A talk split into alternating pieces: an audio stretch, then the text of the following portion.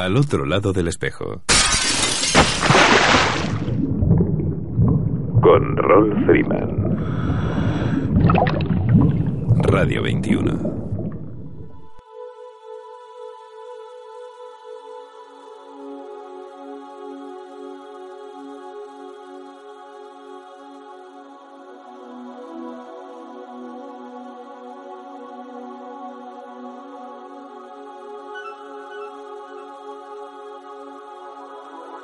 Amigos, saludos alados y bienvenidos a una nueva edición de Al otro lado del espejo.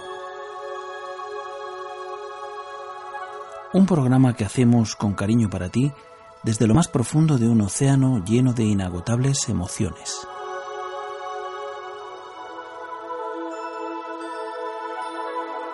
Emitiendo desde tu emisora favorita, Radio 21, a través de las ondas de la frecuencia modulada desde el 107.9 107.8, 107.5 y 107.3.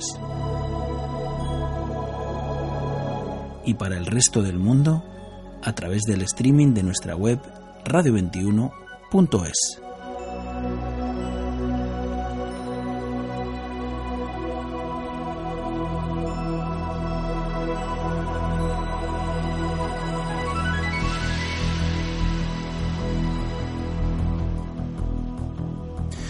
Dicen las gentes de la mar que después de la tempestad siempre viene la calma, pero ojo, no siempre esto es exactamente así. Al parecer hay veces en que parece que el viento se retira, así, de pronto, que todo se queda en calma. Y es precisamente ese el momento de buscar refugio y abrigo, porque es más que probable que la tempestad arrecie con más fuerza y con más riesgo para la nave y sus tripulantes. Y es que conocer el mar requiere años de experiencia, y afinar los sentidos, todos los sentidos. Un conocimiento, una sabiduría que suele posarse sobre aquellos hombros que han vivido muchas, muchas horas de mar. Esas gentes de la mar que desde aquí tanto admiramos y respetamos. De dónde sopla el viento y con qué intensidad y frecuencia, una mirada al cielo y esa luz que se transforma en la línea del horizonte y que quiere condensarse en algo inexplicable y surgido de la nada. Una forma de ver lo que parece el vacío, pero que no lo es. Mi admiración por esta gente de la mar, que saben que también en tierra adentro las tormentas se detienen para arreciar de nuevo. Ojalá que la próxima que nos toque vivir no rompa más lo que ya está fracturado y que no se lleve por delante aquello que más apreciamos, nuestros sueños, nuestras ilusiones y la amistad de otros que como nosotros comparten y aman nuestro pequeño y frágil planeta océano el único y común que tenemos.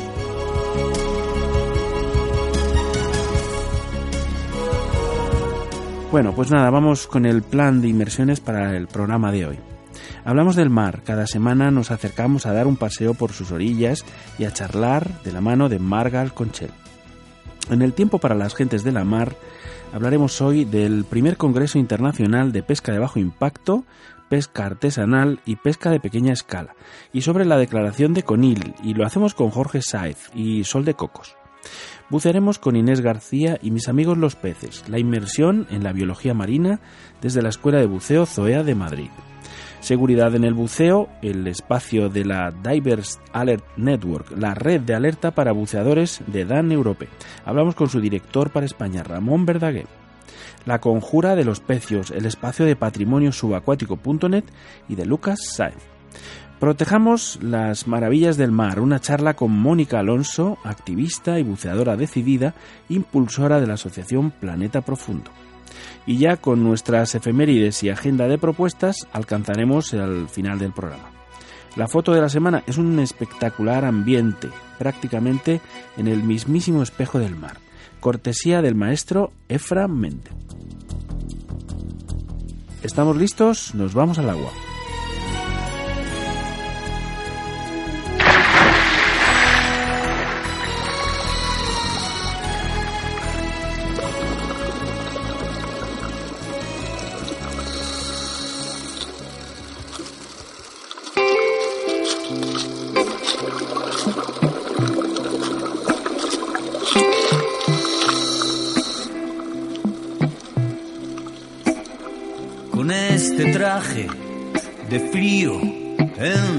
Oscuridad frente a un abismo de once dimensiones al que lanzar al azar todo lo que no queramos cargar encima.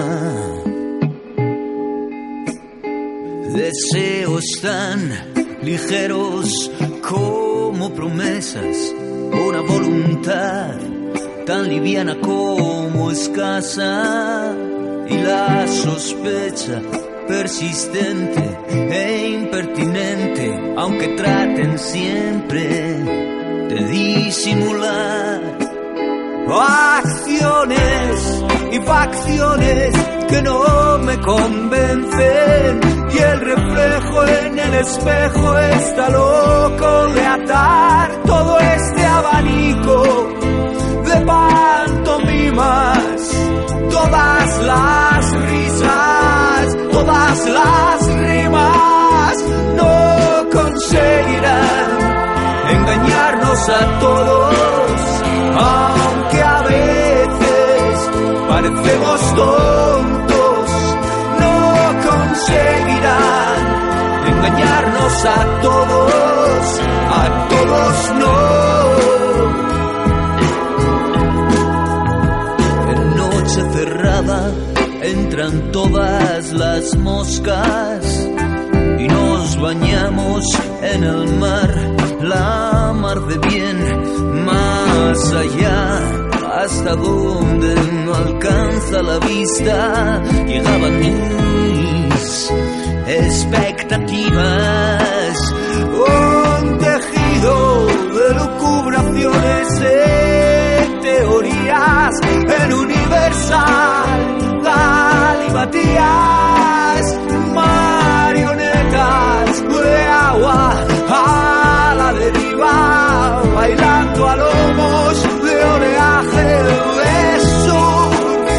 No conseguirán engañarnos a todos, a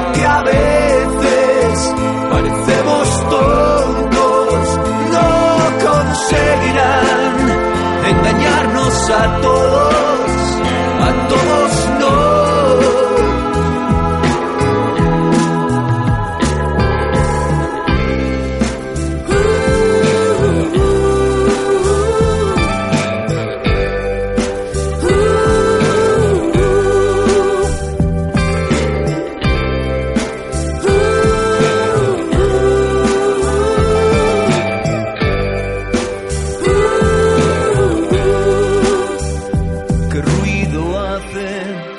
cesa y nosotros tampoco. Intrigados, curiosos y asombrados una y otra vez, hablemos del mar con nuestra querida Marga Alconchel. Buena tarde, Marga, buenas tardes. Hola, buena tarde, Raúl, ¿qué tal? Pues volvé, volvé ahora mismo y encantado porque estamos haciendo un programa pues muy chulo, muchas voces femeninas. Estoy encantado esta tarde.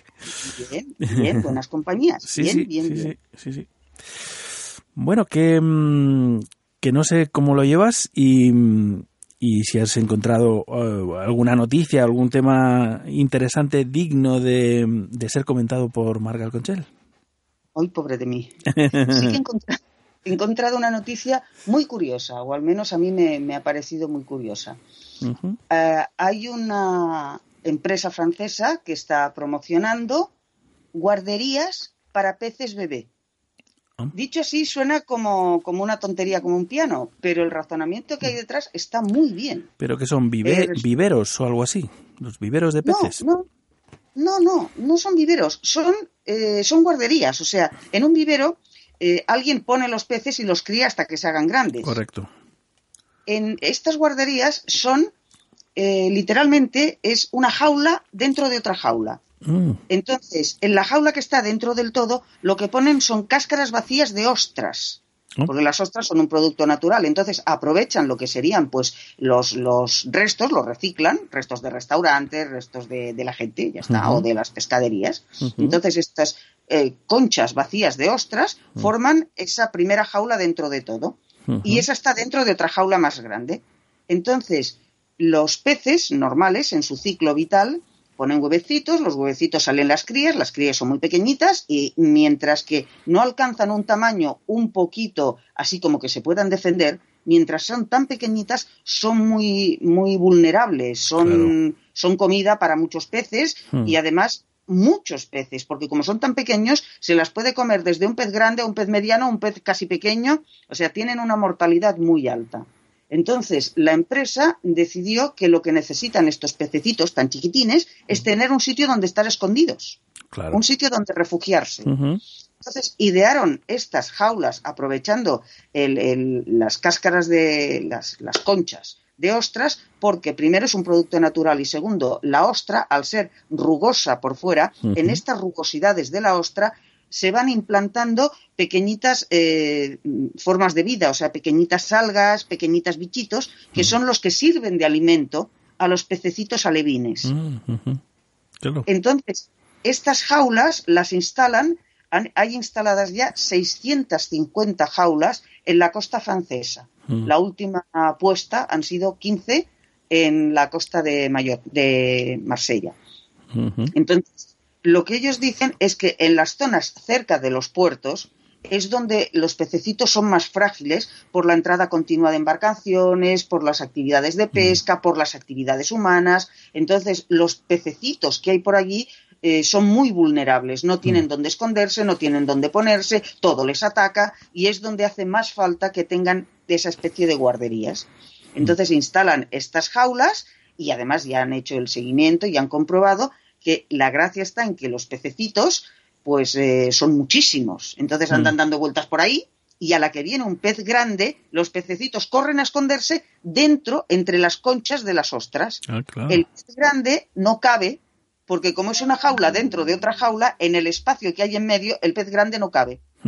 Entonces, el, el sistema es que esa- ese tipo de jaulas, aunque el sistema sea el mismo, las jaulas tienen diferentes formas para adaptarlas a diferentes medios. Entonces, hay jaulas que las tienen preparadas para ponerlas en los muros de los eh, muelles del puerto.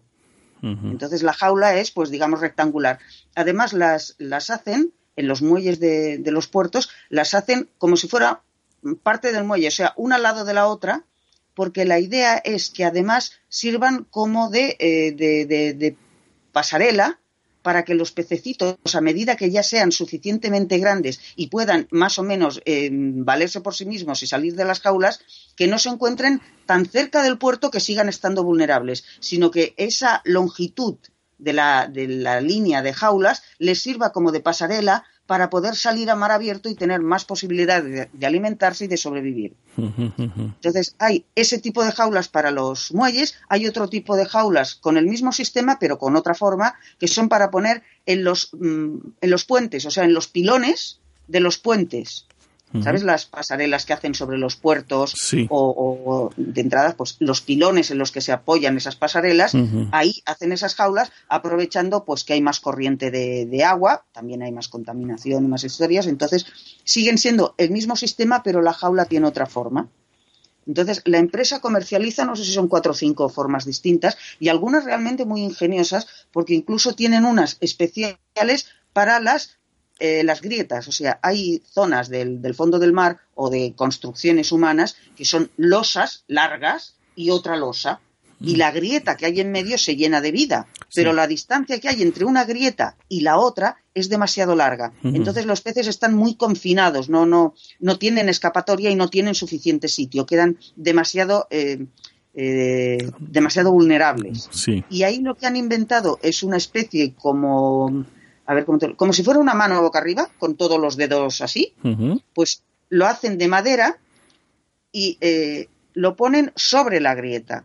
Entonces, esos dedos de madera impiden que los peces grandes puedan pasar. Y por el otro lado, lo que cuelgan es materia de orgánica, más o menos, o sea, un cordeles o, o cosas así, donde se puedan enganchar pequeñas algas, pequeñas formas de vida que sirvan de alimento a los alevines. sí, sí, la misma, la misma dinámica, ¿no? Que Sí, sí, sí, la, la idea de base es la misma, pero adaptada a cada situación. Entonces, yo encuentro que es una idea genial y una solución muy buena, porque lo que dicen es que con esto lo que quieren es repoblar Claro, de vida claro. los mares, pero de una manera completamente eh, autóctona, o sea, no es Mm. que críen los peces, Claro, sino que los peces, tal como siguen su ciclo, y el pez que ponga la puesta de huevos, y los pececitos que salgan, y los alevines, Mm. pero sin mayor intervención que la de facilitarles un escondite, Un una guardería. Es que, claro, me, me sonaba a, a- acuicultura, ¿no? Que es más o menos Claro. lo, lo que se hace, ¿no? Evidentemente, cuando tienes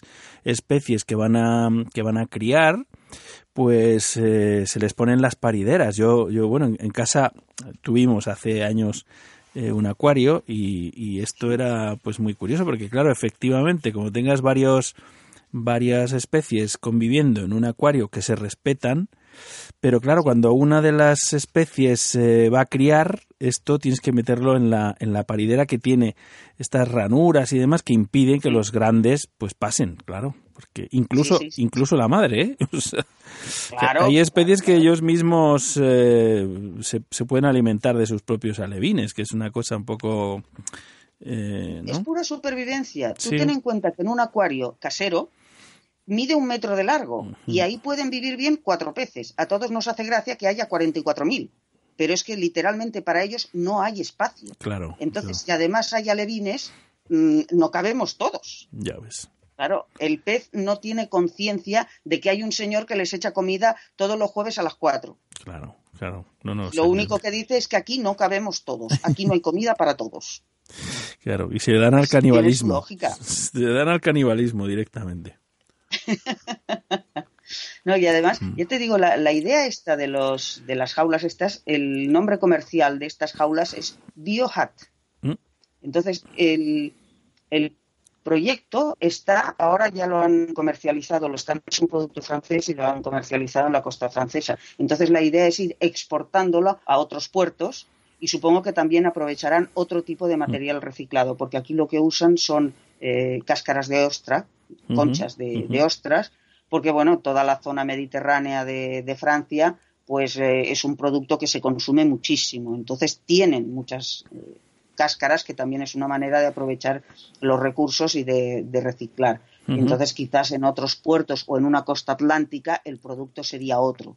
Pero bueno, la idea es la misma, que sea algo rugoso de manera que se pueda instalar vida, pequeñas algas, pequeños crustáceos, cositas que a la vez sirvan de alimento a los alevines y que tengan suficientes huecos como para que los alevines puedan estar escondidos y protegidos de los peces más grandes. Entonces, Eh, no, no sé si, mm, si en el artículo hacen mención un poco a, mm, a cómo soporta eh, pues los temporales, por ejemplo, ¿no? Eh, cómo, cómo soporta este, este invento el tema de... Yo supongo, no lo comenta, pero yo supongo que le afectarán poco porque están instalados siempre en puerto.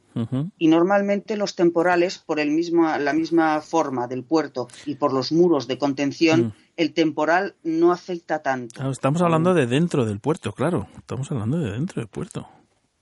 A veces es dentro y a veces es justo en la bocana. Mm. Entonces, normalmente los, los muros del puerto, por la parte exterior, en la bocana del puerto o por la parte exterior, siempre tienen rompeolas. Claro, estás- están al abrigo, evidentemente, claro. Claro, entonces claro. todas esas jaulas sí que notarán más movimiento de agua, pero no recibirán un temporal. Claro. No son en mar abierto como sería la acuicultura, que están ahí en medio, más o menos en medio. Y, y para Esto mí... está para- siempre al abrigo de los puertos y además en zonas donde hay mucha vida humana y la, la vida humana normalmente siempre pone muros de contención o paredes o rompeolas o incluso islas artificiales, o sea, mucha cosa que impida que el temporal le rompa las estructuras de tierra. Eh, te iba a decir que para mí una, un signo de mm, pues eso de, de salubridad eh, de- precisamente de- del agua del mar es, eh, es en los puertos no es decir de- depende de cómo ves el puerto pues así es como está el entorno no y recuerdo perfectamente por ejemplo el puerto de la Sabina de, de Formentera eh, con un agua cristalina pero hasta el punto de que, de que había eh, bancos de, de barracudas allí mismo en el puerto, que, que las veías tú perfectamente, decías, pero bueno, o sea, este- este- son especies que están normalmente, pues, más bien en zonas de corriente y demás. Sí, sí, sí, donde el agua esté muy limpia y fresca. Claro, pues, pues ahí, todas- ahí estaban. De todas maneras, la calidad del agua del puerto depende de muchísimas cosas. Los puertos que son pequeñitos o que son deportivos, suelen tener embarcaciones pues que son a vela o que son de paseo y poquita cosa más. Los puertos que son de pesca suelen tener mucha contaminación por los detritus de la pesca, todas las, mm, limpiezas de los barcos, todas estas cosas. Los mm, puertos que son de mercaderías suelen estar muy sucios. Los puertos que son antiguos, en el puerto de Barcelona, por ejemplo, yo hice una vez un reportaje sobre un rescate de, de unos fallecidos en un hundimiento y el, uno de los bomberos que hizo el rescate, el, accidente, ya lo hablaremos algún día porque fue muy interesante todo. Pero bueno, el, accidente ocurrió en los años setenta y pico. Entonces el bombero me comentaba que en el fondo del puerto hay seis metros de limo. Sí, entiendo. 6 metros de limo. Entonces, cualquier cosa que caiga literalmente se hunde claro. en ese limo. ¿Pero por qué? Porque es un puerto muy grande, porque tiene mercaderías, porque los barcos mercantes suelen llevar el casco muy sucio, porque muchos de ellos, aunque lo tengan prohibido, vacían la sentina. Entonces, todo eso hace que un puerto grande y comercial tenga el agua sucia. Ya. No es lo mismo que un puertecito de, la Costa Brava, por ejemplo, que son todos barcos de recreo, son puertos pequeños y además hay mucho velero, que eso no ensucia. Claro, claro. Entonces, mm, no. O sea, no siempre la calidad del puerto eh, dictamina la calidad del agua del entorno. Claro, claro. Hombre, puertos que tienen muy muy poquito muy poquito movimiento en sitios eh, más remotos, más aislados, ¿no? Por ejemplo, em, la isla de, a ver, estábamos hablando de Formentera, Cabrera. Estaba pensando en Cabrera, pero claro, es un puerto es un puerto natural y es un puerto eh, de un parque de un parque natural, de un uh, espacio protegido y por tanto allí solamente va la gente con permiso y demás. Y el puerto todo es una pradera de Posidonia impresionante, ¿sabes? maravillosa. Qué maravilla, sí, sí, qué maravilla. Es, como, es como ver los puertos eh, en tiempo de los romanos, en el mejor de los casos, ¿no? Sí, sí. quiero imaginar que... que las cosas serían así entonces. ¿no? Sí, lo que no conozco la, mecánica de puertos, o sea, no, sé exactamente cómo funciona un puerto, pero una de las cosas que siempre me ha llamado la atención, repito que no conozco la dinámica, ¿eh? o sea, a lo mejor lo que planteo es una estupidez como un piano, pero a mí siempre me ha llamado la atención que un puerto no deja de ser, tarde o temprano, un espacio de agua cerrada. Entonces, ¿por qué no hay circulación? ¿Por qué no hay abajo, en, los, en, los, en la base de los muros que cierran el puerto, ¿por qué no hay túneles o, galerías o algo de manera que el agua circule y no quede tan estancada? Pues para darle estabilidad, yo me quiero imaginar a los barcos y demás, ¿no? lo sé, ¿eh? Tú imagínate que vives en un barco y que, cada vez que hay pleamar y demás o hay un movimiento así un poco de, de, temporal o de se levanta un poco de viento porque estén todos los barcos dando botes ahí y tal, ¿no? Sí, eso, eso también, sí, eso también.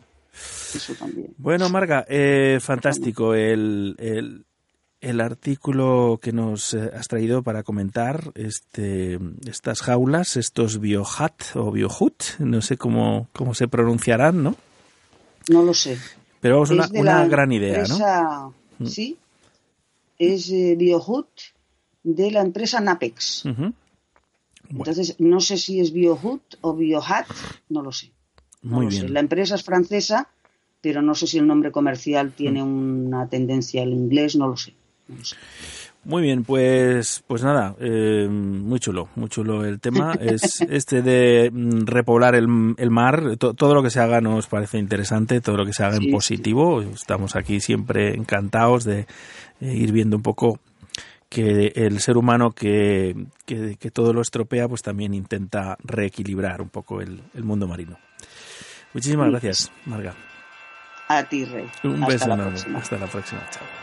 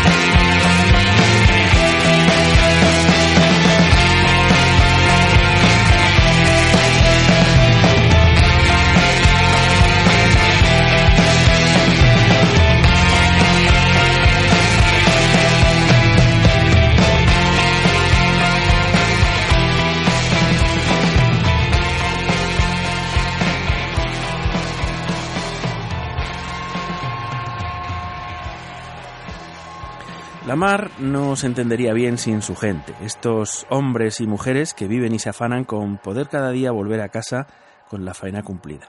Herederos de artes milenarias, respetuosas con el medio y que sufren como nadie por un mar extenuado. La semana pasada se reunieron en el primer Congreso Internacional de Pesca Artesanal de Bajo Impacto y Pesca a Pequeña Escala.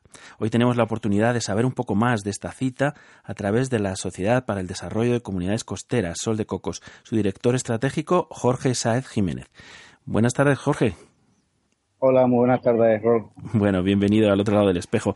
Eh, la verdad es que aquí, en este programa de, de de Radio, eh, como hay mucho buceador, eh, automáticamente asociamos la palabra Sol de Cocos con la famosa isla costarricense.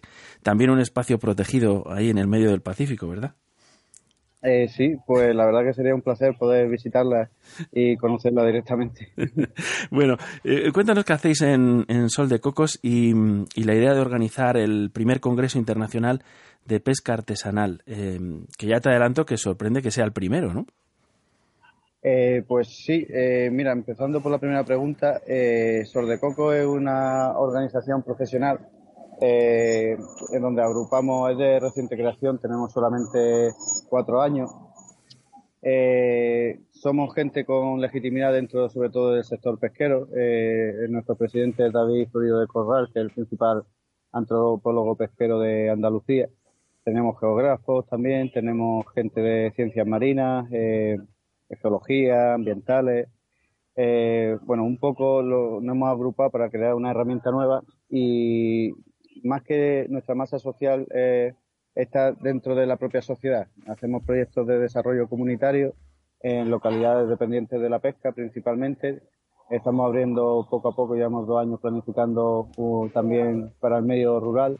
Lo que queremos ver es un poco eh, el funcionamiento de las comarcas eh, litorales, cómo funcionan, los recursos de los que dependen y garantizar que mediante la soberanía alimentaria pues pueda haber un impacto socioeconómico en la zona.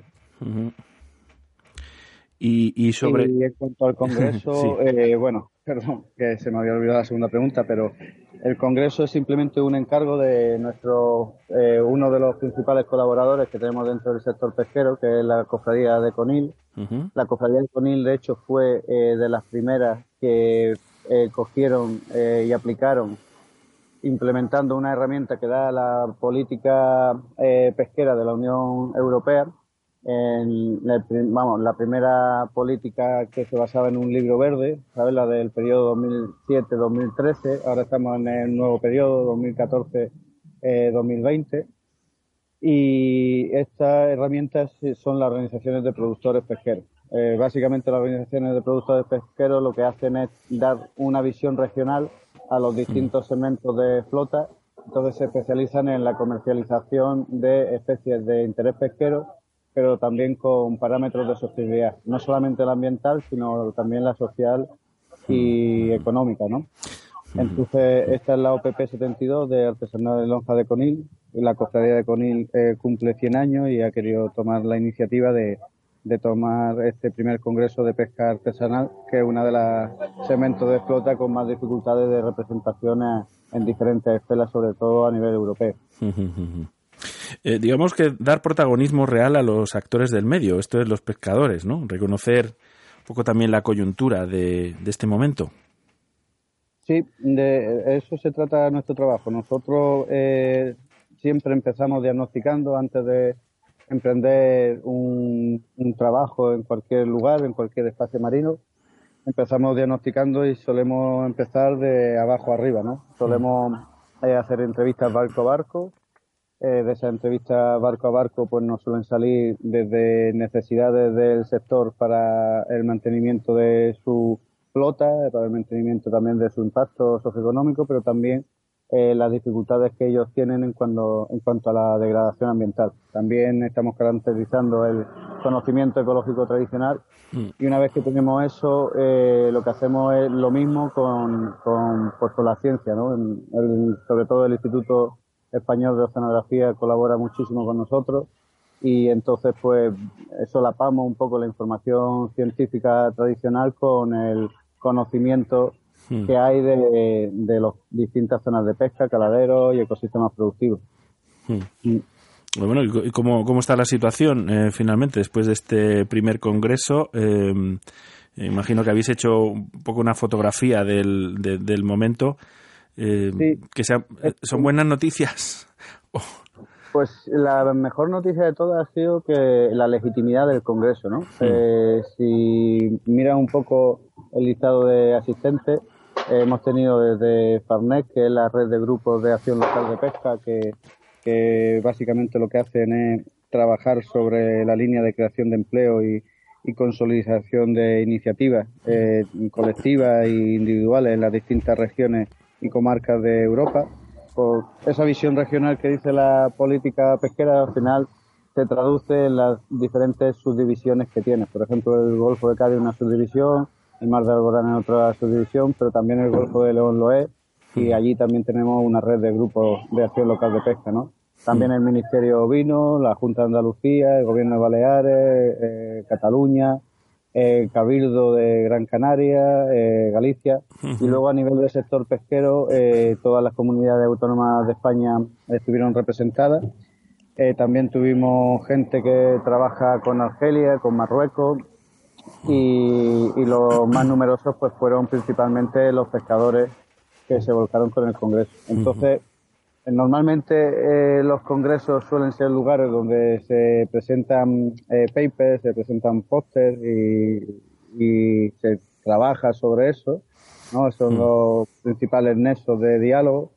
En este caso, al, al, tener un tratamiento desigual, porque el sector pesquero no está publicando eh, más allá de los que tienen la posibilidad de tener una asistencia técnica trabajando con ellos, no están publicando en primera persona, Mm. Lo que hicimos fue eh, hacer cuatro sesiones de trabajo más dos plenarios en el que podíamos eh, discutir, eh, pues en el primer plenario fue el concepto de eh, pesquerías de pequeña escala, de bajo mm. impacto.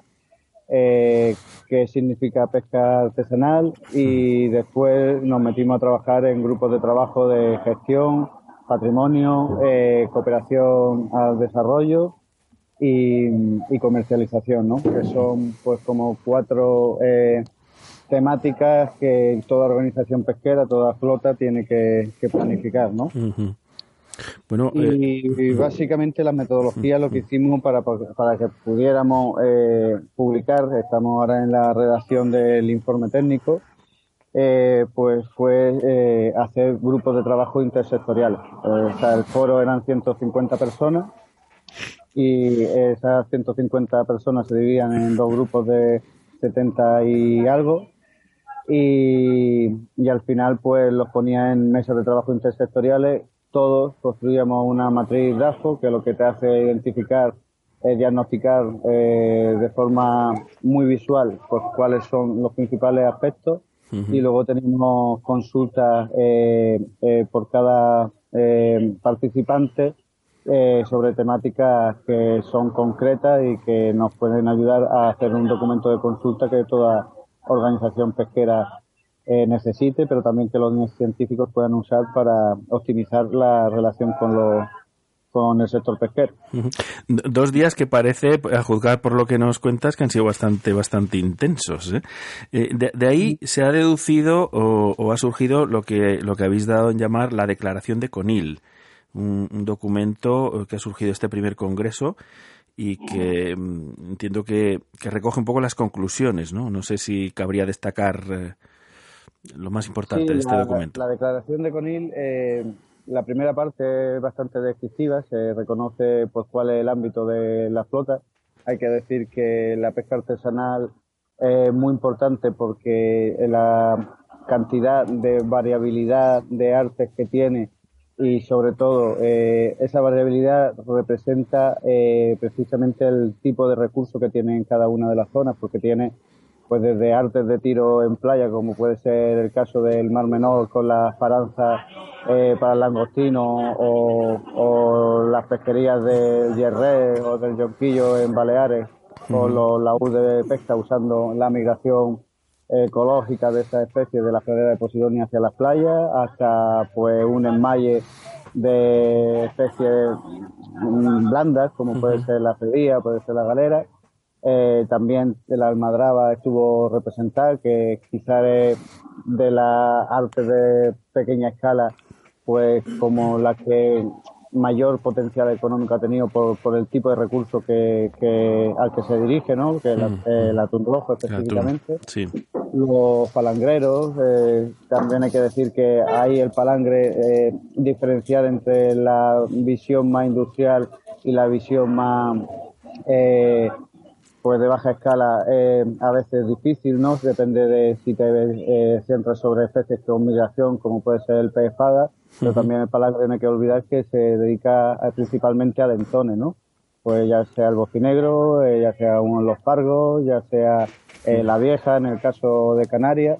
Eh, o sea que la diversidad de artes es tan sumamente grande que, bueno, sin olvidar las trampas, como es la cantidad de, de NASA que, bueno, han tenido toda esta eh, pesquería y todos estos métodos de pesca, Mm. eh, su eficiencia y su bajo impacto, que, el- que es una de los, las características que lo define, dependen del empleo y del conocimiento que eh, generación tras generación pasa de unos pescadores a otros, ¿no? Entonces, Claro. eh, te ves que hoy día eh, hay una regulación muy grande, que es una de las dificultades que tiene el, el sector pesquero, poder estar en una oficina y estar en la mar al mismo tiempo y luego echar la hora esta que necesita el, el remiendo de arte. Eh, pero al final, sin esa transmisión oral que no está eh, reflejada en ninguna normativa, pues sería eh, imposible y la cantidad de patrimonio que perderíamos en nuestras costas sería tremendo, ¿no? Entonces, son una de las partes centrales también de, de este congreso, porque la verdad es que eh, al ser muy atomizado eh, eh, este tipo de flota, Mm. es como un agobio y un, pero un gran reto el que tienen eh, el sector hoy día, ¿no? Para adaptarse a los nuevos tiempos, ¿no? Ujú, ujú. Oye, con respecto al tema de la comercialización, em, yo deduzco que, están soportando una gran presión de, del mercado exterior, ¿no? Y, a veces de, dudosa procedencia, incluso, ¿no? Em, yo escuchaba este verano en algunas zonas del área de Levante, por ejemplo, ¿no? Pues eh, pues un poco que era incongruente el, el hecho de que, de que incluso la, el, comercio local, la restauración local, eh, pues a veces se, se nutría y se suministraba de, de, bueno, pues de pesquerías, eh, como digo, de, de, mercados exteriores, ¿no? Un poco mm, desatendiendo el potencial ¿no? que tiene que tiene una pesca una pesca artesanal y una flota artesanal que, que, está ahí mismo ¿no? Pues sí, eh, de hecho es el origen del problema de nuestras pesquerías. el hecho de, sea, por un lado un problema y por otro lado eh, la sociedad moderna no se puede permitir, de, de hecho en España eh, consumimos tres veces más pescado del que generamos en el caladero nacional, no mm. solamente a pequeña escala, sino también en la flota litoral, con el arrastre, con el cerco, la gestión espacial a nivel de caladeros nacionales es imprescindible, cada arte tiene su lugar y, tiene sus claves en la gestión, ¿no? Y todas ellas necesitan de la participación del sector pesquero, de la ciencia, de la administración y de la propia sociedad civil. Eh, ¿Cuál es el problema? Pues el problema principalmente es que, claro, eh, lo que es el mercado de importación de productos pesqueros o de recursos vivos marinos, eh, pues la estrategia de comercialización es principalmente lo primero que se desarrolla, ¿no? Esa estrategia de mercado, quién consume, cómo puedo conseguir introducir tal especie en este mercado, eso es lo primero que se hace. En la pequeña escala, sobre todo, eh, eso es lo último que se hace, es lo último. Entonces, esa adaptación, aunque sea la más ancestral de todas, aunque vengan vinculadas al origen de nuestras localidades costeras, sin la pesca no habría localidades pesqueras. Efectivamente. Eh, es lo último que se hace y de hecho estamos muy acostumbrados a que se subaste a la baja, ¿no? Hmm. Entonces, eh, precisamente este grupo de trabajo eh, se trataba en, una transmisión de experiencia con buenos resultados, sobre todo centrado en, en marcas colectivas. Las marcas colectivas pues se centran sobre todo en cómo se produce y la calidad del producto. tienen reglamento interno, por ejemplo, si nos centramos en la anfitriona, en Conil, eh, pues la marca colectiva de calado de Conil fue la primera de Andalucía mm. y se basa sobre todo en la muerte en frío, ¿no? O mm. sea, esa, esa defunción de ese animal eh, al morir en frío en el barco, tú cuando llegas a la lonja ya tienes un producto que eh, tiene todas las características de frescura y además ese hielo tiene que tener eh, un punto de frío concreto y luego eh, lo que es la diferenciación del producto es una de, de las cosas que, que más se han trabajado en cuanto a las distintas herramientas que existen para ello, ¿no? Eh, una cosa que se empezó en Conil, pero que ya puedes ver en la cofradía, por ejemplo, de Ibiza con la marca Pace Nostrum, mm eh, pues eh, son las bridas alimentarias. con, mediante código QR, pues tuve el arte de pesca, la zona de extracción, eh, la especie, el ciclo de vida de la especie, la temporada, y hay información que al final eh, diferencia el producto y que, le y que al consumidor le da pues una garantía de, de sostenibilidad, ¿no? También hay proyectos como el, el marcaje de la langosta eh, en la cola, que se está haciendo también para diferenciar la langosta eh, local de la langosta eh, que viene de importación. Precisamente todo se basa en eso, en diferenciar tu producto hmm. y al final no son denominaciones de origen. Denominaciones de origen hay gente como Motril con la quisquilla que la está trabajando, pero no son propiamente esos reglamentos pero al final eh, ves como tu producto eh, se puede confundir con otro producto y al final pues la imagen del pescador local es difusa, ¿no? Claro, Claro. Eh, yo creo de todas maneras que no- nos queda mucho, ¿no? Nos queda mucho eh, que aprender eh, a los consumidores, ¿no? Aprender a consumir también es fundamental. Y la divulgación, que es una forma de educar también. Eh, así muy rápidamente para terminar, eh, Jorge, porque se nos acaba el tiempo, eh, un poco las perspectivas de, de- del futuro inmediato. Me has dicho que estáis trabajando sobre, sobre bueno, todo, todo este congreso que se acaba de celebrar, pero me imagino que hay perspectivas para, para un segundo congreso ya- mismo, ¿no? Sí, el, el siguiente congreso, eh, bueno, este congreso va a tener una periodicidad de tres años. El siguiente será en el 2020. Muy bien. Eh, pero eh, ya hay gente interesada en el próximo año hacer eh, algún tipo de, de encuentro. Mm. Y bueno, no sabemos el formato, pero puede ser jornadas, puede ser simposium o simplemente pueden ser reuniones de trabajo, eh, pues sobre todo el sector pesquero que está demandando este tipo de trabajo. Hay que decir que la Federación Nacional de Cofradías de Pescadores se ha volcado con el Congreso y principalmente, bueno, es uno de los segmentos de flota donde tiene más representación, más número de barcos, ¿no? Entonces, eh, pues ellos pueden ser unos líderes perfectos para continuar esto. Independientemente de eso, el Congreso saca un relatorio de ponencias con transcripciones, va a sacar también cada una de las ponencias en vídeo y entrevistas.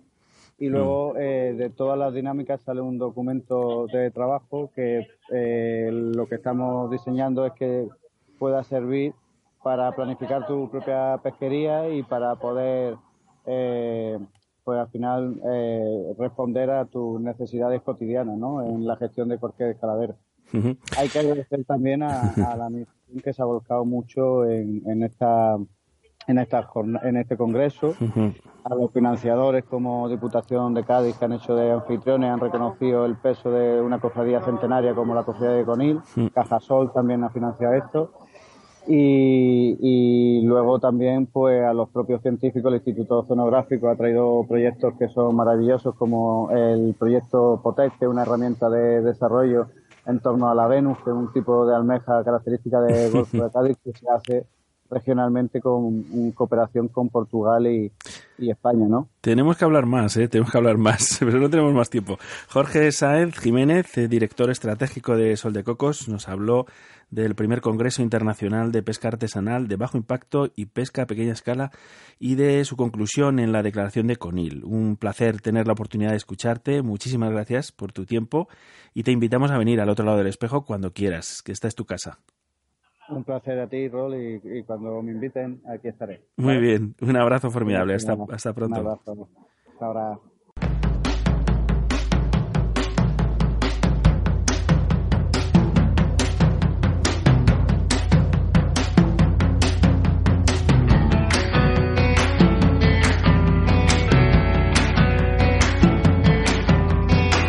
Lo sé, los muros no se hacen solos,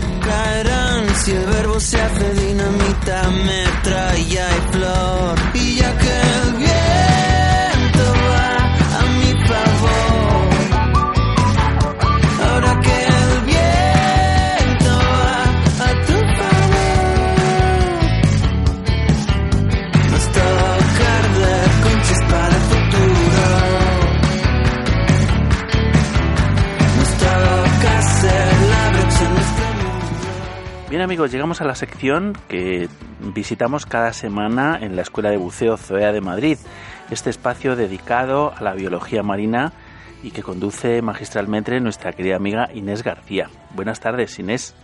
Hola, ¿qué tal? Buenas tardes. ¿Todo Pues- bien? Todo fenomenal y más cuando hablamos contigo porque, bueno, lo pasamos muy bien, la verdad. Porque ahí abajo se está muy bien, ¿verdad? Pues sí, además aprendemos un montón, que también Muy es bien. importante. Pues mirar, hoy quería presentaros una, una estrella de mar que es uno de los símbolos así más típicos del Mediterráneo, que seguro que la, habéis visto en muchas inmersiones. Se trata de la estrella espinosa roja y su nombre científico es Equinaster sepositus. Sabéis que las estrellas pertenecen al filo de los equinodermos, igual que los erizos de mar, eh, las ofiuras, los lirios de mar, que hay algunos en el Mediterráneo, no son muy abundantes, pero es un, son los crinoideos que tienen así como forma de cesta. Y también hemos dicho erizos, pepinos de mar, crinoideos y ofiuras. Las ofiuras también son equinodermos. Todos esos pertenecen al mismo grupo. Y sabéis que se caracterizan porque tienen una simetría pentarradial, que su cuerpo se puede dividir en cinco planos iguales y, mm, y porque tienen un sistema de locomoción que es un sistema hidráulico, que se llama sistema ambulacral. Por eso, aunque aparentemente pueden ser organismos muy diferentes, todos esos que hemos citado se meten dentro de los equinodermos. Y la especie que nos ocupa, que es la, la estrella espinosa roja, es la típica estrella de mar, que tiene cinco brazos, aunque a veces puede tener seis o siete, y estos brazos son alargados y, y de sección circular. Si cortáramos uno de los brazos, se, veríamos que tiene una sección cilíndrica y en el extremo terminan en punta. Esta es una de las diferencias para, para no confundirla con otra especie que también es, eh, característica del Mediterráneo, aunque no tan abundante, que es Ophidiaster ophidianus, que es la estrella purpúrea.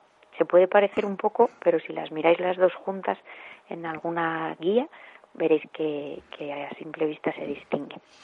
Y luego, si cogemos la estrella con cuidadito de no molestarla y la volvemos a dejar en, su sitio donde la hayamos encontrado, veremos que cada bra- brazo, por la parte que da al, al fondo, tiene dos filas de estos pies ambulacrales, que son la- lo que conocéis que parecen como unas ventositas. Estas pequeñas ventosas o piececillos le sirven tanto para desplazarse como para sujetar el alimento. Y luego el dorso de, de la, de la estrella está todo cubierto de espinas muy cortitas, de apenas un milímetro, un milímetro y medio, y que están así dispersas, no tienen un orden aparente, y están cubiertas o embutidas en la piel. Entonces parece que tiene una textura así como, como de retícula. Y, aparte de estas granulaciones, pues tiene muchas glándulas que producen moco y eso le hace que parezca que tenga una textura así como, como jabonosa. Y el color es el típico color rojo o naranja o escarlata bastante intenso. Y es una estrella que podremos encontrar en cualquier tipo de fondo en el Mediterráneo, en un fondo de arena, en una pradera de Posidonia, en un fondo de roca, y es característico de dos pisos bentónicos, que son esas franjas donde encontramos eh, pues que están caracterizados por grupos de, de, animales y vegetales que son el infralitoral y el circalitoral. El infralitoral es en el Mediterráneo el piso donde estaría la pradera de Posidonia y el circalitoral es más profundo. Son los típicos fondos así muy con mucha diversidad, con grandes gorgonias, esponjas, donde solemos ir eh, a, ver mucho colorido los buceadores. Y luego, en cuanto a su alimentación, se alimenta sobre todo de esponjas y también le gustan los gusanos y a veces también puede comer detritos o materia que encuentre así en suspensión. Y, y nada, para terminar, hablaros un poquito de, de su reproducción, que generalmente son, tiene sexos separados y la fecundación es externa y es curioso porque no, no tiene una larva planctónica. Directamente cuando los huevos han sido fecundados y ya se han desarrollado, directamente salen estrellas pequeñitas. En otros equinodermos tienen una fase de larva planctónica, pero en este caso es un desarrollo directo. Y mm, pues nada, deciros que si la veis, tratéis de no confundirla con la, con la estrella purpúrea y que la disfrutéis, que es así como un emblema del Mediterráneo. Pues sí, la verdad es que es una, una especie que, que, yo creo que todos los que hemos buceado en el Mediterráneo pues la, la reconocemos enseguida, ¿no? Sí. Es la típica estrella de mar que, como tú bien dices, pone ahí un punto de color en, en cualquier sitio. Incluso, por ejemplo, las praderas de Posidonia, yo me la he encontrado, Sí. ¿sabes? Una imagen así muy típica es ver esta estrella sobre las hojas de la Posidonia con los brazos así intentando sujetarse y alimentándose, como, como su- suspendida sobre la pradera. Sí, y en las paredes, en las paredes de las rocas también. Y en eh, las paredes también. sí. Son unas escaladoras increíbles, ¿no? Sí.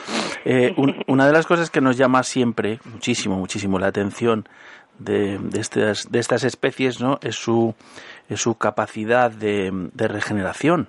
Eh, Como hay varias especies por ahí que tú nos has hablado de ellas y demás, que tienen esa, esa peculiaridad, ¿no? Que, que sí, lo típico, ¿no? Cortas un, un brazo de una estrella de mar y de ese trozo sale una estrella nueva y a la estrella le vuelve a crecer el...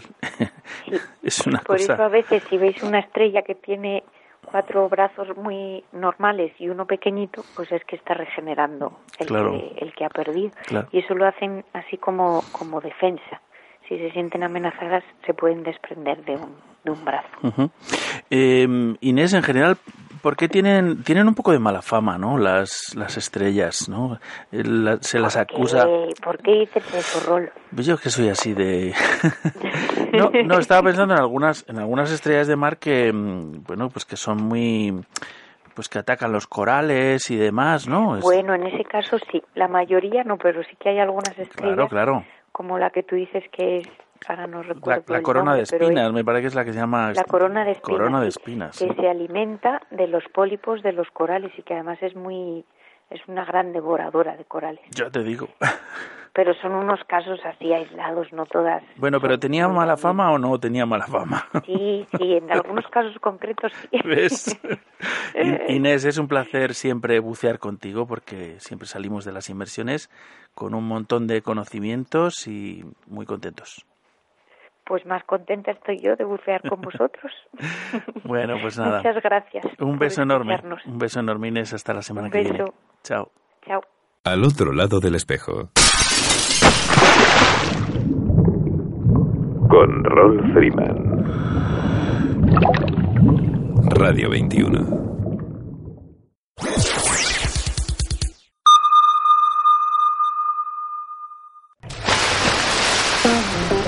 ¿A quién quieres a tu lado cuando buceas? ¿A un buen amigo? ¿Al mejor compañero disponible? Hay alguien que puede ser ambas cosas. Dan Europe ha estado ayudando a los buceadores desde 1983, proporcionando asistencia médica de emergencia, planes de seguros específicos para buceadores y organizando actividades para promocionar la seguridad. A veces todos necesitamos a alguien que nos ayude o nos proteja. Cuando se trata de buceo, este alguien es Dan. Únete a nosotros en daneurope.org.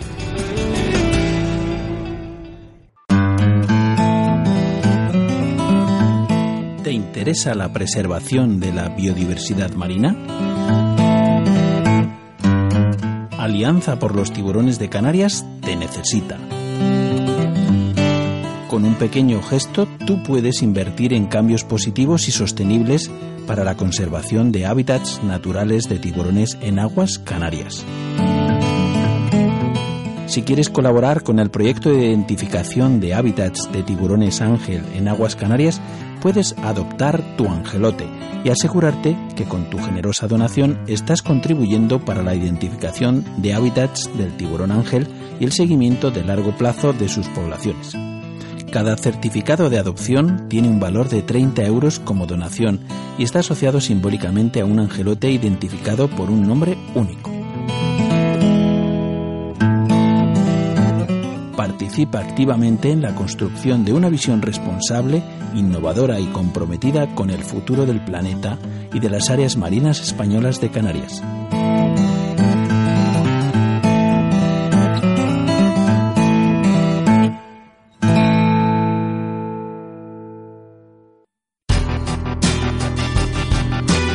Do It in Daylight Lab.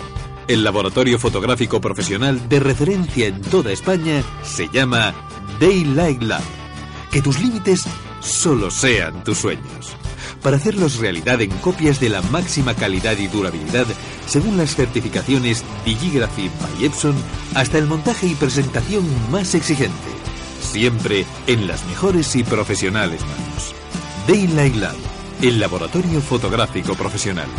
Estamos en Madrid, en Prudencio Álvaro 41, Metro Pueblo Nuevo, o en el 91 367 0191.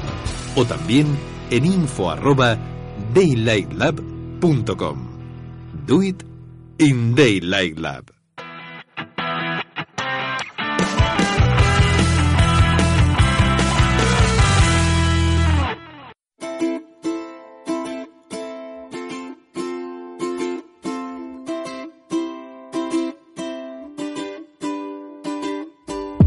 Me encanta tu aroma de mujer y esa suave caricia que regalas a mi piel. Me gusta tu forma de querer y que cuentes las horas que te quedan para volverme a ver.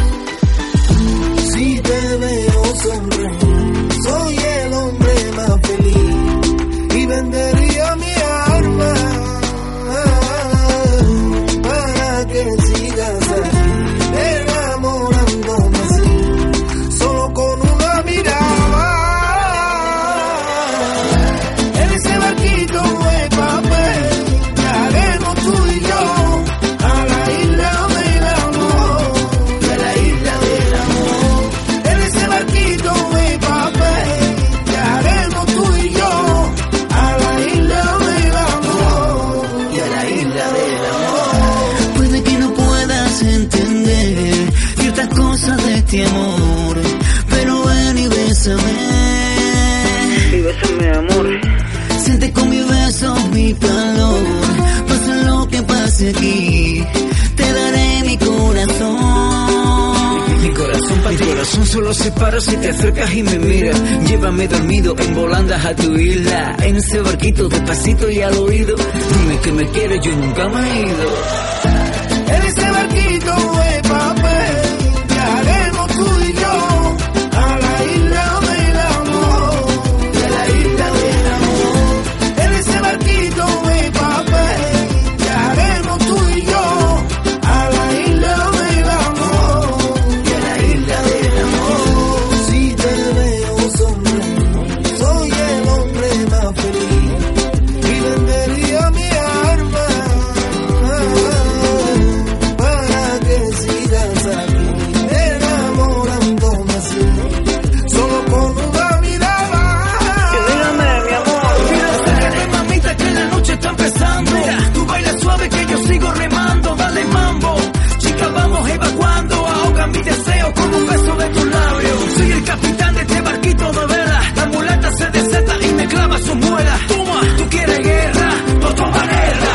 Quítate la ropa que llegamos a tierra.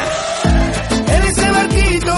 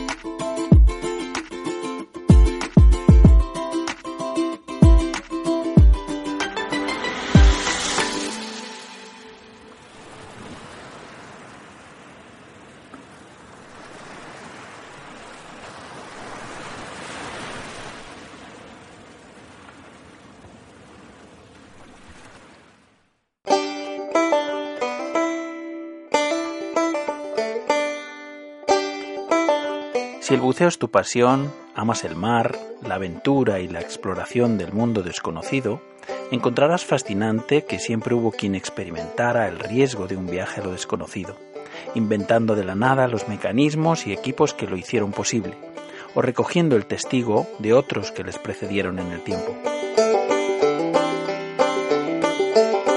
La Historical Diving Society of Spain quiere ser la memoria viva del paso del tiempo, recogiendo el inmenso patrimonio cultural de la historia del buceo en España. Equipos originales, bibliografía y también las crónicas personales de aquellos que fueron sus pioneros y protagonistas. Formar parte de la Historical Diving Society of Spain es preservar su historia y su legado un privilegio que nos cabe a los buceadores del presente. Únete a nosotros y ayúdanos a conocer y preservar nuestra historia submarina y la de los hombres de honor que la hicieron posible. Hazte socio de la HDS.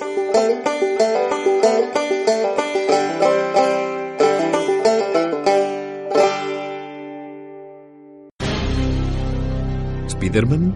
¿Superman? ¿Batman? ¿Superhéroes? No, amigo. Este mensaje es para los apasionados del mar. Gente como tú. Sí, Ocean Man y Ocean Girl. Gente real para ayudar a salvar un mundo real. Te preguntarás, ¿qué puedo hacer yo para salvar el planeta? Por ejemplo, formar parte de un equipo de auténticos vengadores, los defensores del planeta océano y la vida marina. Pero ¿cómo? Hazte voluntario del Nakawé Project. Da el primer paso y envíanos un correo a info@nakaweproject.org. Tienes un superpoder, aún por descubrir.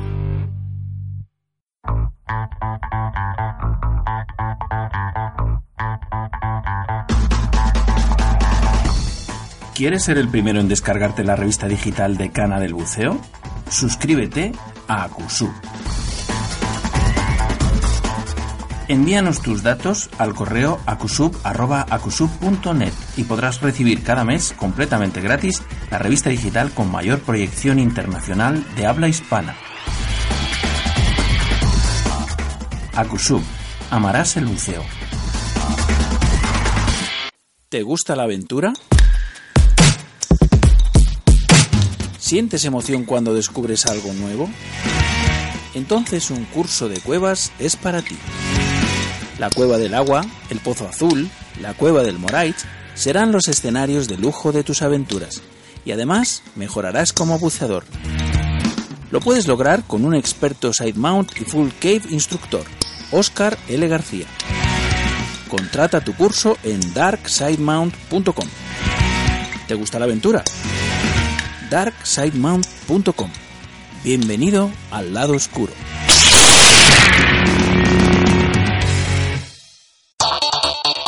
Nadie sabe lo que puede hacer hasta que decide intentarlo.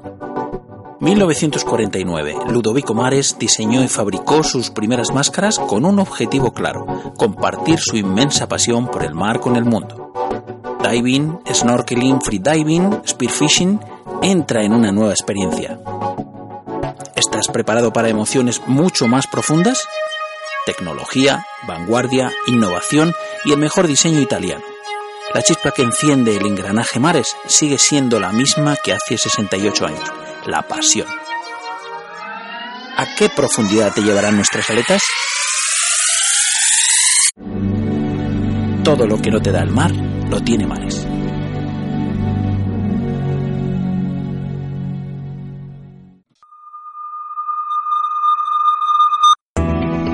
Estáis escuchando Al otro lado del espejo, un espacio para sentir la brisa del mar. Sobre proteger las maravillas del mar sabe un montón nuestra próxima invitada, una amiga de este programa y una referencia para nosotros también. Mónica Alonso, buenas tardes. Hola, buenas tardes, Rol. ¿Qué tal? ¿Cómo estás? Bien, bien, bueno, bienvenida de nuevo. Eh, yo creo que te escuchamos poco y nos gustaría hacerlo muchísimo más de lo que lo hacemos habitualmente. Y quería preguntarte, Mónica, eh, si te acuerdas de tu primera intervención en Al otro lado del espejo.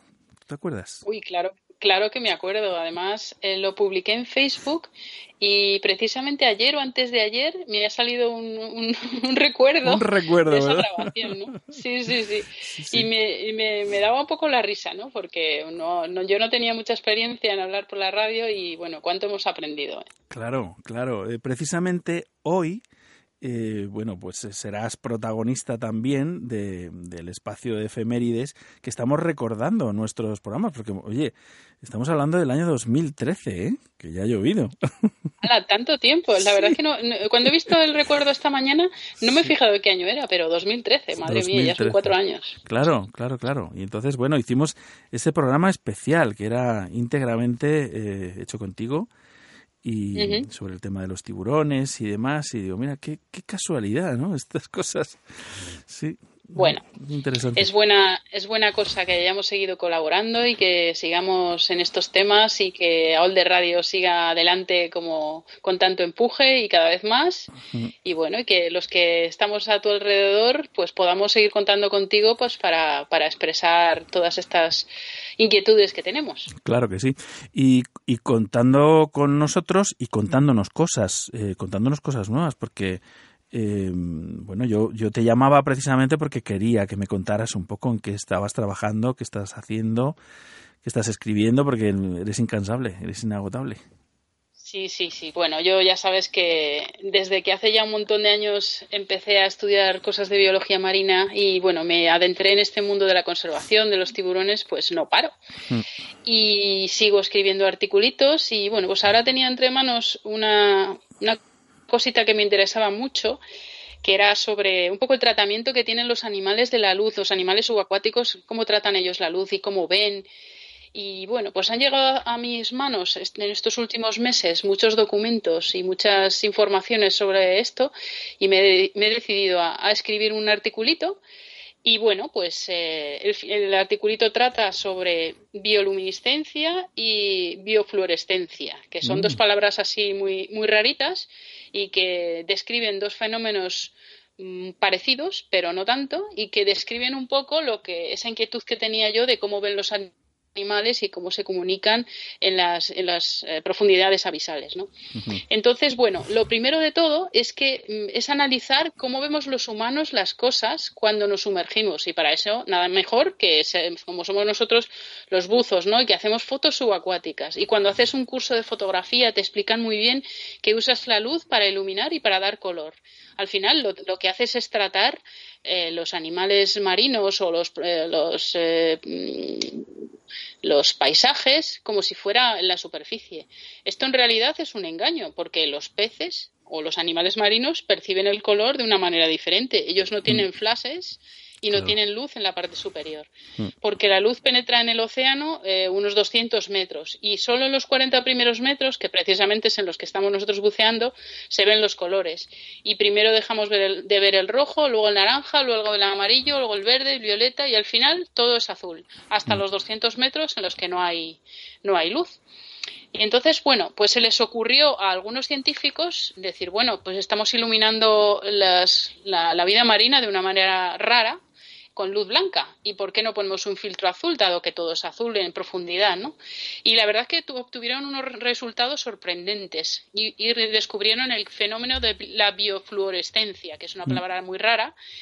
Y entonces esto nos hace recordar que hace unos años salieron unos vídeos submarinos que los llamaban en inglés eh, fluor, ¿no? Como que todo, lo iluminaban con flúor, ¿no? y, esto ¿Esto que Simplemente que ponían un filtro azul en los focos y se daban cuenta que había animales que brillaban con colores verdes, rojos o naranjas. Mm. Son estos vídeos de biofluorescencia y fundamentalmente los primeros vídeos que vimos fueron de corales y luego después también de peces, ¿no?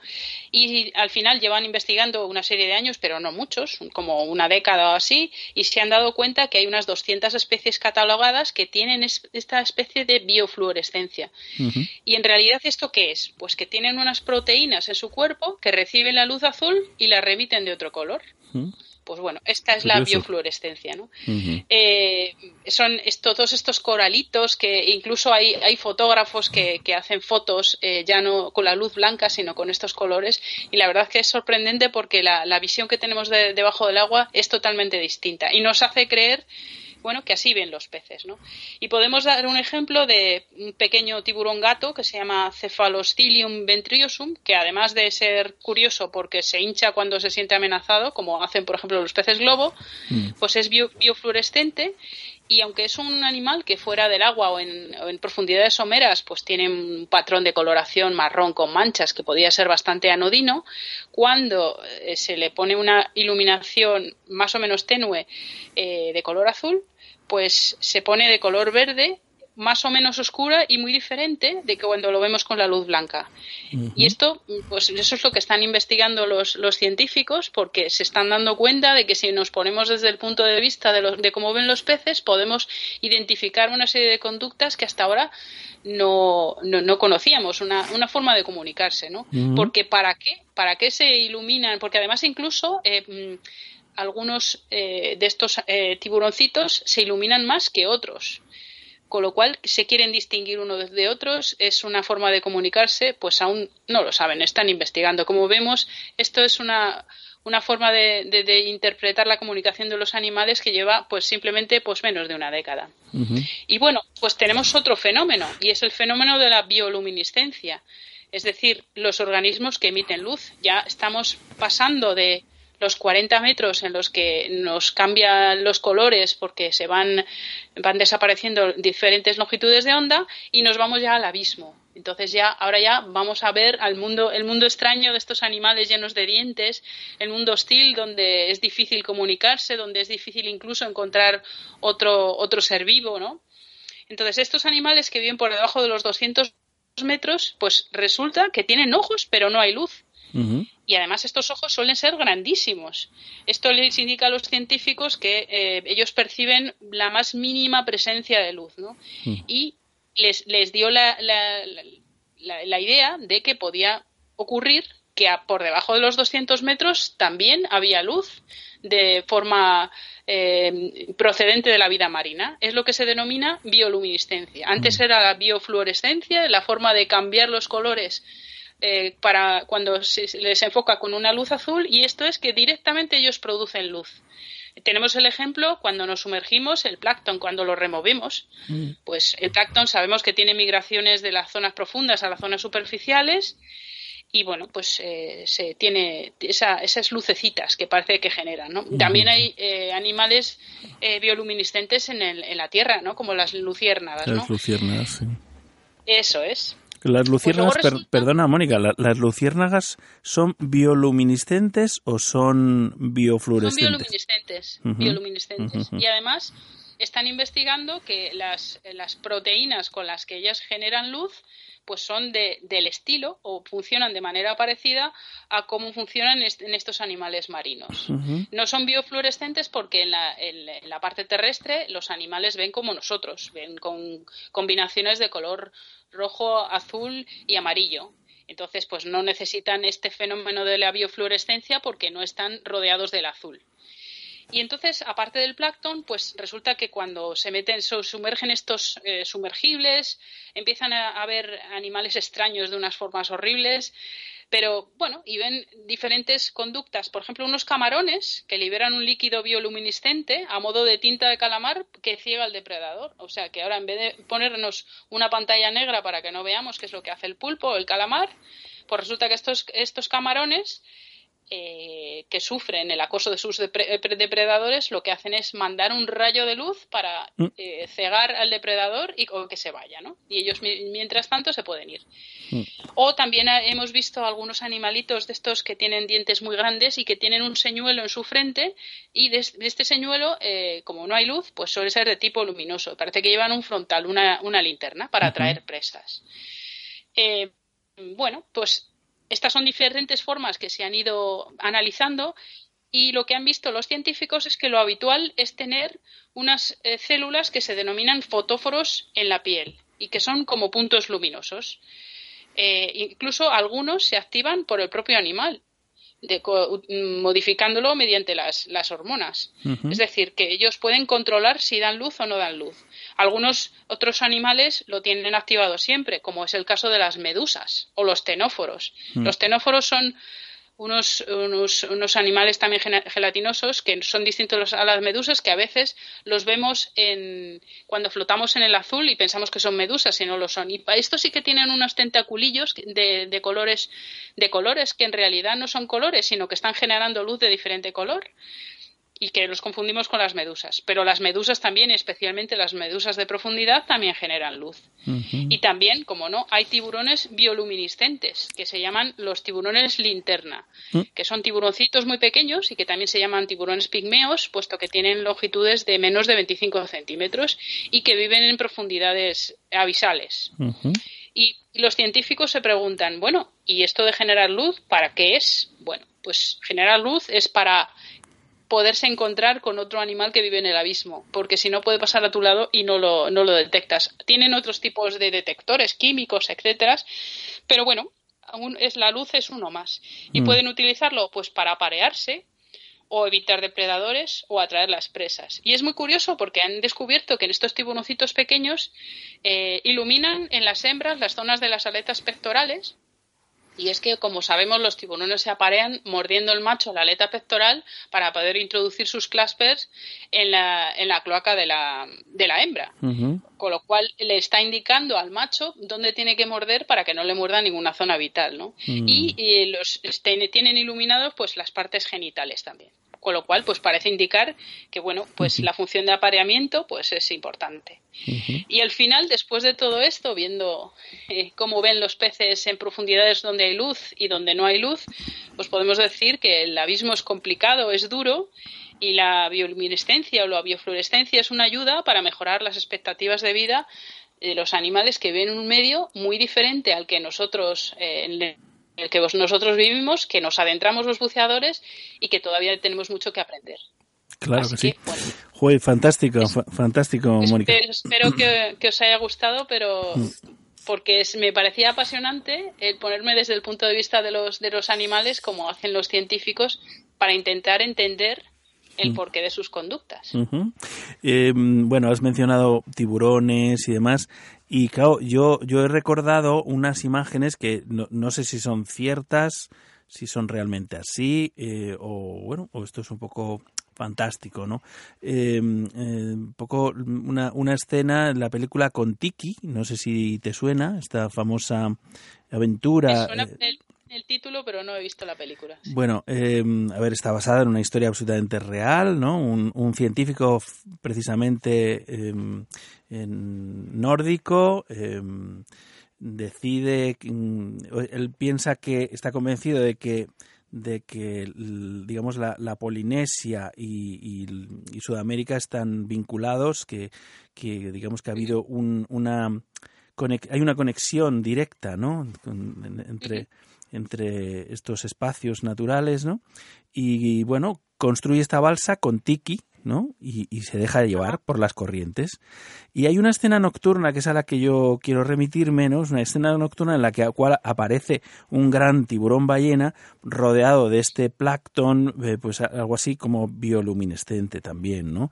Y bueno, claro, es espectacular. También creo recordar que, que hay alguna escena parecida en la vida de Pi, eh, también que se desarrolla en el, en el mar, como, como sabrán nuestros oyentes. Pero no, no, no hace falta irse a las películas. Hemos visto, en, nosotros que siempre estamos conectados en Facebook, algunas imágenes de playas mm, por la noche que brillan precisamente por la presencia de- del plancton. Del plancton, O sea, y parece que estamos ahí en, no sé, en un mundo de estrellas. Un mundo mágico. No es el reflejo, no es el reflejo de, la, de las estrellas, sino es el propio plancton que sube por la noche y, y se, en las zonas de, de playas pues se acumula y hay playas espectaculares. No, ahora mismo no te podría decir Mm. dónde, pero yo he visto esas imágenes y, y es espectacular, es precioso, ¿no? Qué bonito, Mónica. Pues nada, oye, un placer tenerte siempre, siempre en el programa. Eh, y con estos temas que nos traes, pues fíjate, pues mucho más. Encantados, nos quedamos encantados, Mónica. Pues nada, yo solo quiero un poco contar estas inquietudes que, que de repente tengo que voy buscando o que me llegan por algún lado y que creo que pueden ser interesantes para, para todos los escuchantes, sean o no buceadores. Lo son, de verdad. Un beso enorme, Mónica. Hablamos muy pronto. Muy bien, muchísimas gracias. Hasta pronto.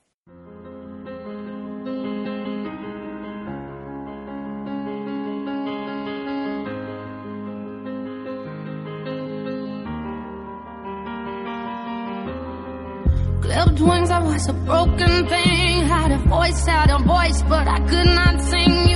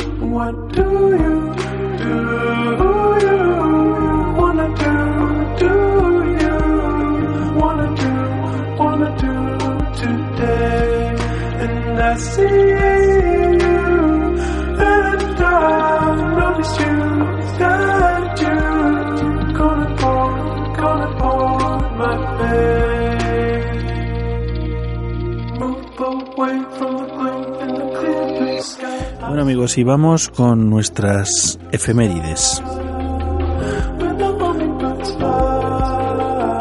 Corría un día 11 de octubre, allá por el año 2013, cuando se emitía nuestro programa número 54 de Al otro lado del espejo.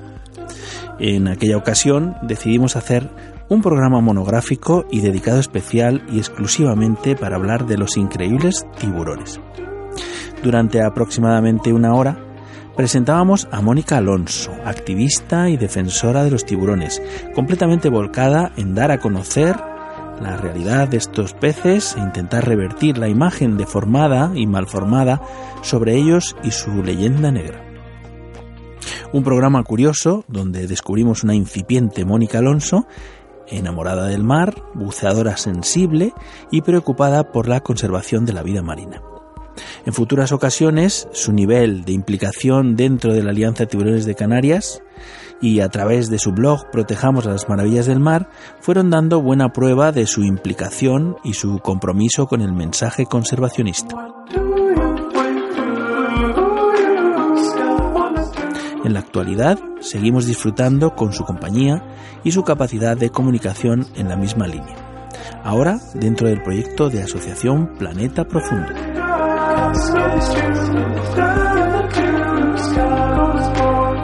Programa cortito, pero intenso, un programa inolvidable, como todos, como todos los que forman nuestra propia historia de la radio. Te recuerdo que puedes escuchar este y todos los demás programas que ya hemos emitido en nuestro sitio de Al otro lado del espejo en la página de evox.com.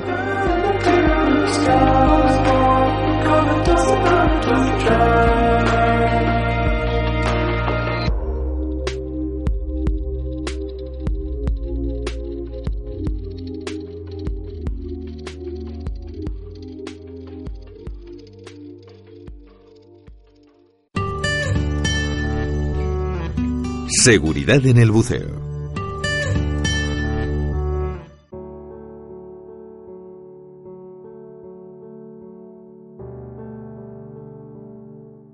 El buceo nos concede una gran libertad para explorar.